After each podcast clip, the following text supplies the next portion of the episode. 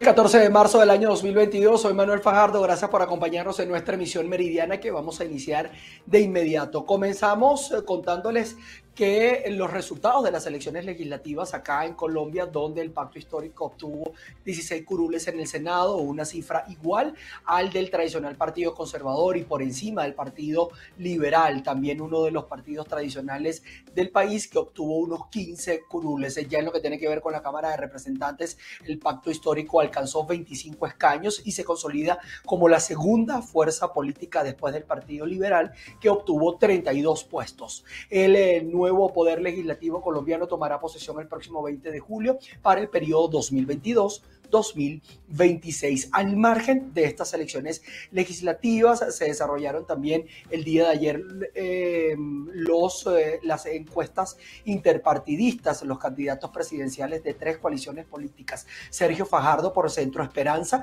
con un 32.53%, Federico Gutiérrez eh, por Equipo por Colombia obtuvo el 54.45% y Gustavo Petro de Pacto Histórico logró 80.26% de los ganadores de las coaliciones que se enfrentan a otros candidatos en la primera vuelta presidencial que está programada para el próximo 29 de mayo. Así la situación. Se espera que se den las... Eh, fórmulas vicepresidenciales y también se pueda estar determinando cómo se van a unir estas fuerzas políticas o al menos los otros precandidatos eh, presidenciales que no llegaron a obtener la mayoría. Ya vamos a pasar a notas que tienen que ver con Venezuela y es que organizaciones defensoras de derechos humanos presentaron el informe de ejecuciones extrajudiciales en Venezuela 2021.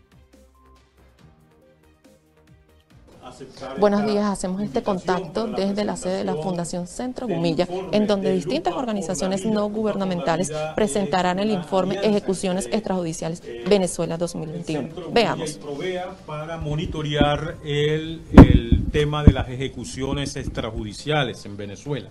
Este es el informe del año 2021. En primer lugar, eh, queremos también eh, solidarizarnos con todos los familiares de las víctimas de las ejecuciones extrajudiciales y también pues lamentar y solidarizarnos con los funcionarios eh, policiales que murieron eh, víctimas en Ocumare del Tuy la semana pasada y todos los familiares de las víctimas también de tanto enfrentamientos como ejecuciones. Queremos decir que este informe está focalizado en el año 2021 y eh, se da en un contexto, en primer lugar, de opacidad, pues lamentablemente en Venezuela las ONG no tienen mucho acceso a la información pública, que es un derecho, y tenemos que construir información y por otro lado también en una situación estructural de impunidad. Como bien sabemos, tanto la Fiscalía como la Defensoría en muchos de estos casos pues eh, no han abierto investigaciones pertinentes, que es parte de su competencia. A la Fiscalía le toca pues eh, abrir esas investigaciones, a la Defensoría del Pueblo pues educar y asesorar a las comunidades y a las familias en ese proceso de búsqueda de la justicia, de la verdad, de la reparación para la no repetición. Este informe del 2021 eh, notamos un significativo descenso en las ejecuciones extrajudiciales en primer lugar, recordemos que el informe del 2020 eh, fueron 3.034 ejecuciones y este 2021 hay un descenso de más del 50% que lo que hemos registrado es de 1.414, es decir, un descenso de más del 50%. Sin embargo, desde Lupa por la Vida, queremos reiterar que la cifra sigue siendo letal. Nos parece positivo, pero la reducción, pero es todavía una cifra muy letal. Queremos lo ideal en un Estado de Derecho es que no hayan ejecuciones extrajudiciales. Y 1.414, aunque en relación con el 2020 sea bastante reducida la cifra, todavía sigue siendo una cifra alarmante y letal. El otro elemento que queremos resaltar es que desde el, eh, anteriormente el cuerpo más letal en estas cifras del 2020 fue el FAES y que gracias a la, a la incidencia que se ha hecho con los informes de distintas organizaciones de derechos humanos que trabajan el tema del derecho a la vida y también con los informes de la, de la Comisión eh, de las Naciones Unidas, ¿verdad? La, la, misión de, de hecho y también la, la, del Bachelet, pues esas incidencias, esos informes han sido bastante, eh, han incidido en que la FAES pues haya reducido su letalidad. Sin embargo, la política letal se mantiene y el 6CPC estas fueron parte de las declaraciones del padre Alfredo Infante, coordinador de proyectos del Centro Gumilla, quien señala que este informe fue realizado en un espacio de opacidad debido a que el Estado venezolano no le permite a las organizaciones no gubernamentales realizar investigaciones. Por otra parte, también señalaba que notaron un pequeño descenso en las presuntas ejecuciones extrajudiciales de más del 50% con respecto al 2020. De por último, señalaba que a pesar de que las cifras se redujeron, siguen siendo altas para la situación del país. Desde Caracas, Venezuela, María Alejandra Silva.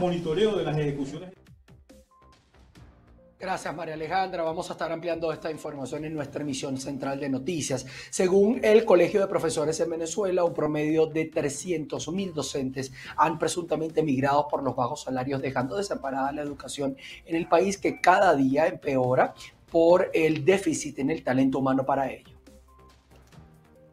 Gracias por el contacto, muy buenas tardes y feliz inicio de semana para toda nuestra audiencia. El Colegio de Profesores de Venezuela ha manifestado su preocupación debido a la migración de profesionales de la educación que han salido de Venezuela buscando mejoras salariales y condiciones de vida. Lamentablemente son muy pocos los profesionales que quedan comprometidos con formar el futuro de Venezuela. La educación en el país ha sido un, rotundo fracaso. En este año escolar, más de 300 mil educadores en el país, de los 527 mil que había, se han retirado, se han ido porque no tienen las condiciones mínimas necesarias para la sobrevivencia. Igualmente, los alumnos, ustedes vean eh, eh, en las escuelas y el liceo, muy pocos alumnos están asistiendo a clases porque las condiciones de pobreza extrema de la familia se han apoderado de, de los hogares. De igual forma, el gremio docente manifiesta su preocupación debido a que en algunas instituciones públicas los docentes están siendo sustituidos por algunos jóvenes del programa Chamba Juvenil, que forma parte de los programas sociales del Ejecutivo Nacional. Estas personas no estarían capacitadas para atender a los niños en una educación que está bastante deteriorada en toda Venezuela. Desde Barquisimeto, en el estado Lara, reportó para ustedes Andreina Ramos. El presidente del Colegio de Bioanalistas en el estado de Anzuategui, Alexis Sirigoyen, denunció que de 845 bioanalistas afiliados en esta región del país, el 20% se ha desincorporado, sin contar a los que han migrado del país, ocasionando el cierre de laboratorios públicos en la región. Gracias por el contacto. En el estado Anzuategui, el cierre de laboratorios públicos se ha venido incrementando desde los últimos meses. Esto debido la falta de personal activo en la región. Vamos a escuchar declaraciones del presidente del Colegio de Bianalistas en el estado Anzuategui sobre esta situación. Muy buenos días, licenciado Alexis Irigoyen, presidente del Colegio de Analistas del Estado Anzuategui. Sí, últimamente ya aproximadamente cuatro años los laboratorios han sido cerrados técnicamente el 85% por falta de reactivo, personal, dotación y toda esa serie de, circunstancias que nos han llevado al cierre también el sueldo que ha contribuido mucho porque un bioanalista a estas alturas lo que está ganando son 25 dólares al mes y la diáfora ha sido bastante grande. Aquí en el estado tenemos 800 30 avionalistas. Los que están activos ahorita prácticamente son 300. Y la mayoría está trabajando en laboratorio privado, bueno, por el sueldo y mejores condiciones para subsistir y poder cubrir todas sus necesidades. Es todo lo que les puedo decir al respecto, pero ya se está hablando con las autoridades regionales para ver si se hace nuevos para reactivar nuevamente los laboratorios. Están empezando ya a traer reactivos para por lo menos empezar la rutina diaria. Bien, escuchábamos declaraciones de Alexis Irigoyen. Él es presidente del Colegio de Bioanalistas acá en el estado Anzuategui.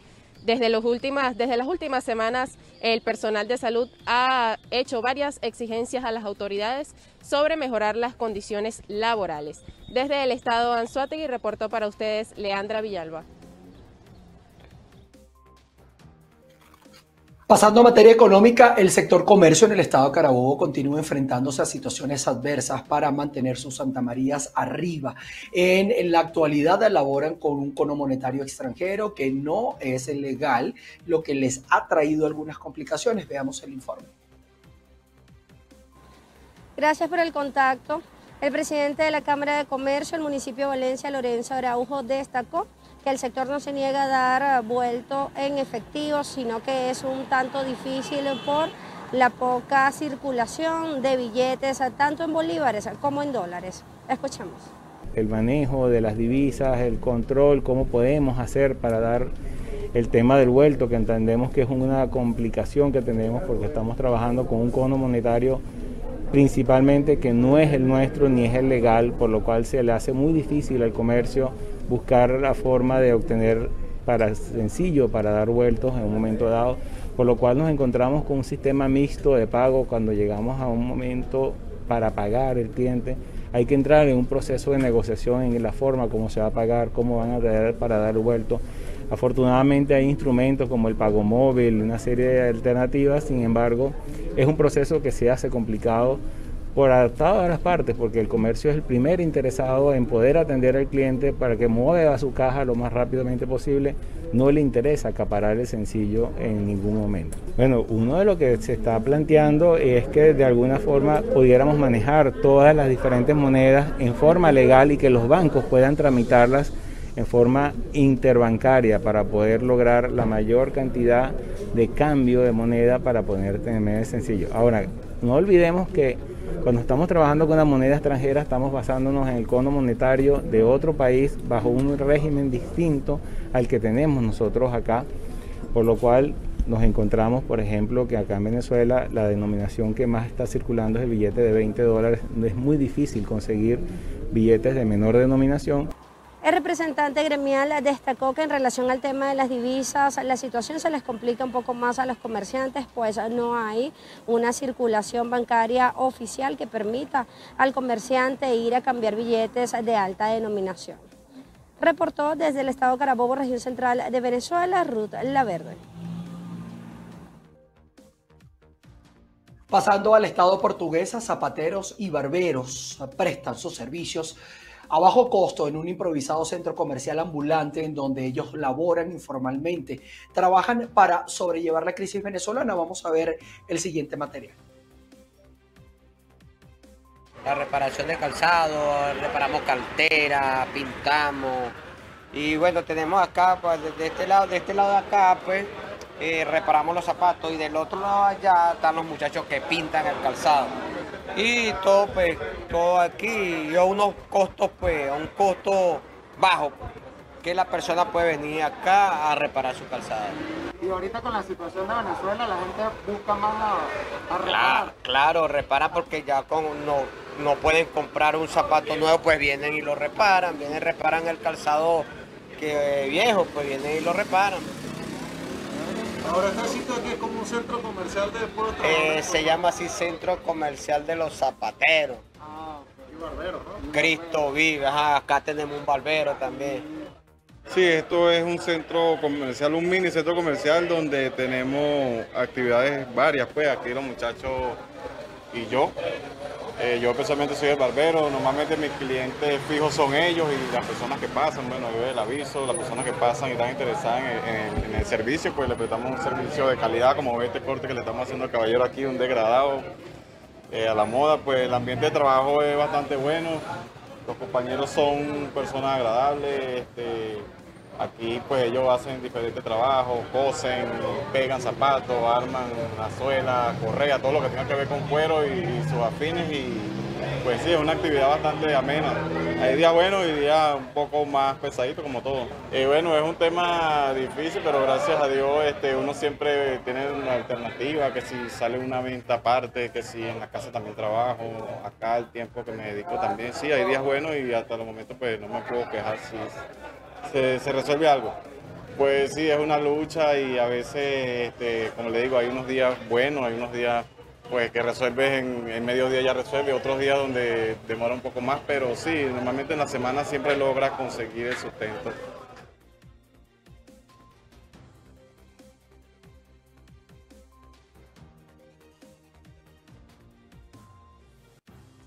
En Bolívar, vecinos de la comunidad de la comunidad Francisco Avendaño denuncian el riesgo de un derrumbe que existe en ese sector debido a una expansión de una enorme cárcava. Alertan que cuando llegue la temporada de lluvias, muchos habitantes se quedarán sin viviendas.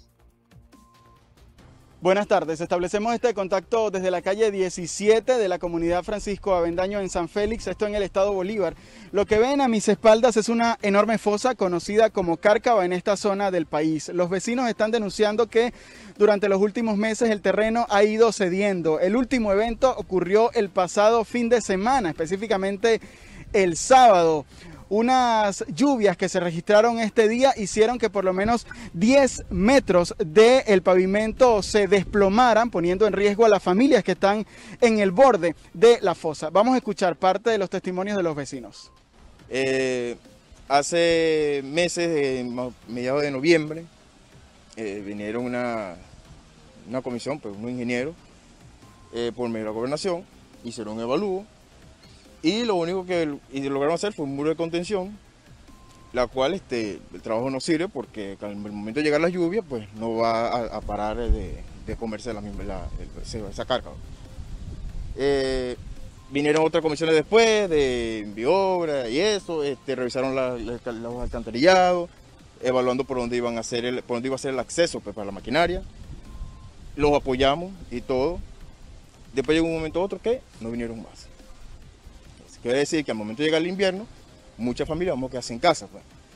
Aquí son casas que son costosas, costó trabajo, costó sacrificio, ¿verdad? Entonces, para que después reubiquen a uno en una casita donde no es digno, pues no creo que sea la solución. Durante los últimos meses, los vecinos de esta comunidad han recibido la visita de funcionarios y políticos del gobierno regional, pero esto no se ha traducido en una solución definitiva. Por eso advierten a las autoridades que si este problema no se resuelve cuanto antes, ellos van a tomar acciones de calle. Es la información que tenemos a esta hora desde el estado Bolívar. Sigan con más en el estudio.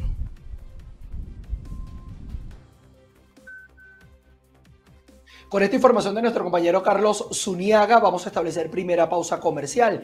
No se aparten al regreso, vamos a revisar la situación en Ucrania. Vamos a revisar información de Ucrania. Más de 800 personas protestaron contra la operación militar rusa en Ucrania. Fueron arrestadas en distintas ciudades de Rusia, las personas que por supuesto alzaron su voz en contra de toda esta acción. Según una organización no gubernamental em, de información especializada para monitorear este tipo de protestas. Arrestos en Rusia durante protestas contra la guerra en Ucrania. Más de 800 personas fueron detenidas el domingo en distintas ciudades rusas, según cifras de la organización OVD Info, especializada en el seguimiento de manifestaciones. En Moscú, varias decenas de personas desafiaron la prohibición de manifestarse al concentrarse en una plaza cercana al Kremlin. Algunos elementos de la policía dibujaron la letra Z en sus cascos, un símbolo que expresa el apoyo a los soldados rusos desplegados en Ucrania. El Ministerio del Interior informó que cerca de 300 personas habían sido detenidas en la capital por distintas violaciones del orden público y precisó que se estudiaba la posibilidad de iniciar procedimientos judiciales contra ellos. En San Petersburgo, donde había muchos autobuses de la policía en el centro, los manifestantes intentaron pasar desapercibidos. Varias personas que participaban de la movilización y algunos periodistas fueron llevados por la policía. Pese a la prohibición, grupos de inconformes se reúnen diariamente en Rusia contra la operación militar en Ucrania. Quienes protestan son multados o arrestados.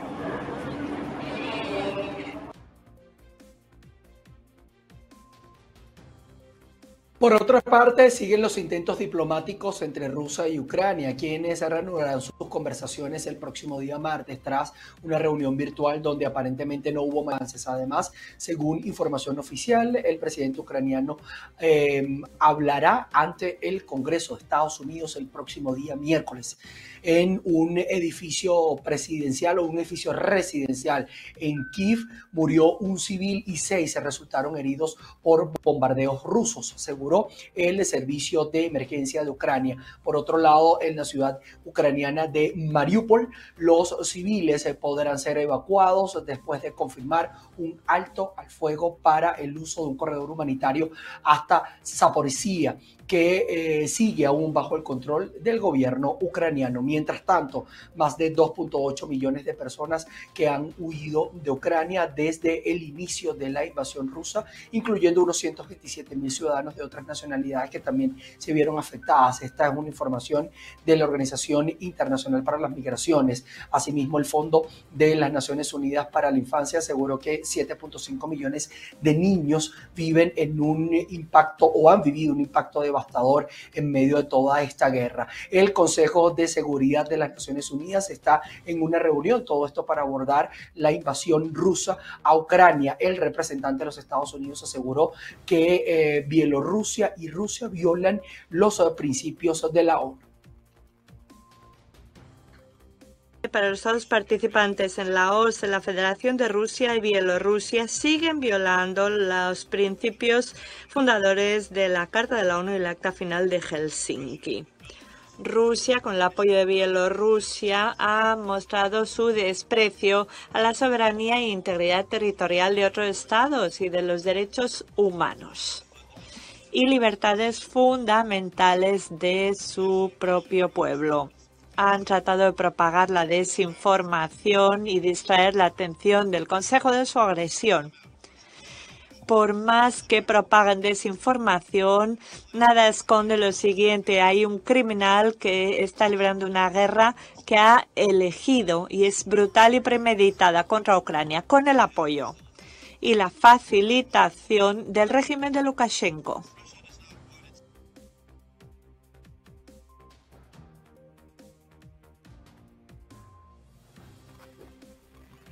En otras informaciones eh, del mundo les cuento que en Colombia autoridades atraparon a un funcionario de la Policía Nacional cuando traficaba 144 kilos de cocaína dentro de una patrulla. ¿Qué tal amigos de la emisión meridiana? Tengan todos ustedes muy buenas tardes. Según las investigaciones que ha venido desarrollando la Policía Nacional, el patrullero habría salido desde la ciudad de Valledupar, donde el vehículo se encontraba en mantenimiento. En el camino hacia Barrancas habría recogido la droga y ahora las averiguaciones están orientadas a determinar la identidad del grupo delictivo al cual pertenecen estos 144 kilogramos de cocaína.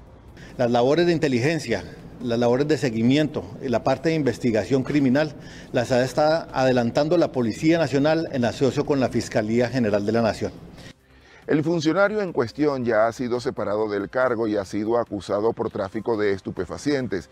Ya lo pusieron a las órdenes de las autoridades judiciales quienes se encargarán de procesarlo y de ser hallado culpable, sentenciado por este delito. Desde Bogotá, Colombia, Alexander Loaiza, BPI TV. Ahora nos trasladamos a China, específicamente a la ciudad de Shanghái, y es de que millones de ciudadanos fueron puestos en confinamiento tras registrarse las cifras más altas por contagio de la COVID-19 desde el inicio de la pandemia. China confinó el domingo a millones de personas tras registrar casi 4.000 infecciones de COVID-19 en 24 horas, la cifra más alta en dos años. 19 provincias enfrentan brotes de las variantes Omicron y Delta del coronavirus. En Shanghai, la ciudad más poblada de China con más de 25 millones de habitantes, los barrios fueron acordonados, mientras que los centros comerciales, restaurantes y escuelas fueron cerrados. En barrios y otros lugares la gente está siendo confinada en sus corporativos y oficinas, así que es mejor trabajar desde casa y reducir el movimiento. China, donde el coronavirus fue detectado por primera vez a finales de 2019, ha seguido una política estricta de cero COVID con confinamientos, restricciones de viaje y pruebas masivas cuando se detectan focos infecciosos. Sin embargo, la cifra de contagios en un país de 1.400 millones de habitantes es pequeña si se compara con la de otras naciones, gracias a las estrictas medidas que provocan fatiga entre la población y dudas sobre su efectividad. Nuestra escuela suspendió clases y ahora solo son en línea, pero no pudimos volver a casa a nuestra ciudad. Ahora nos haremos la prueba COVID porque acaban de dar el aviso. Científicos han sugerido que China debería abandonar la política de cero COVID y tratar de vivir con el virus, pero el gobierno no ha descartado la posibilidad de recurrir a confinamientos estrictos.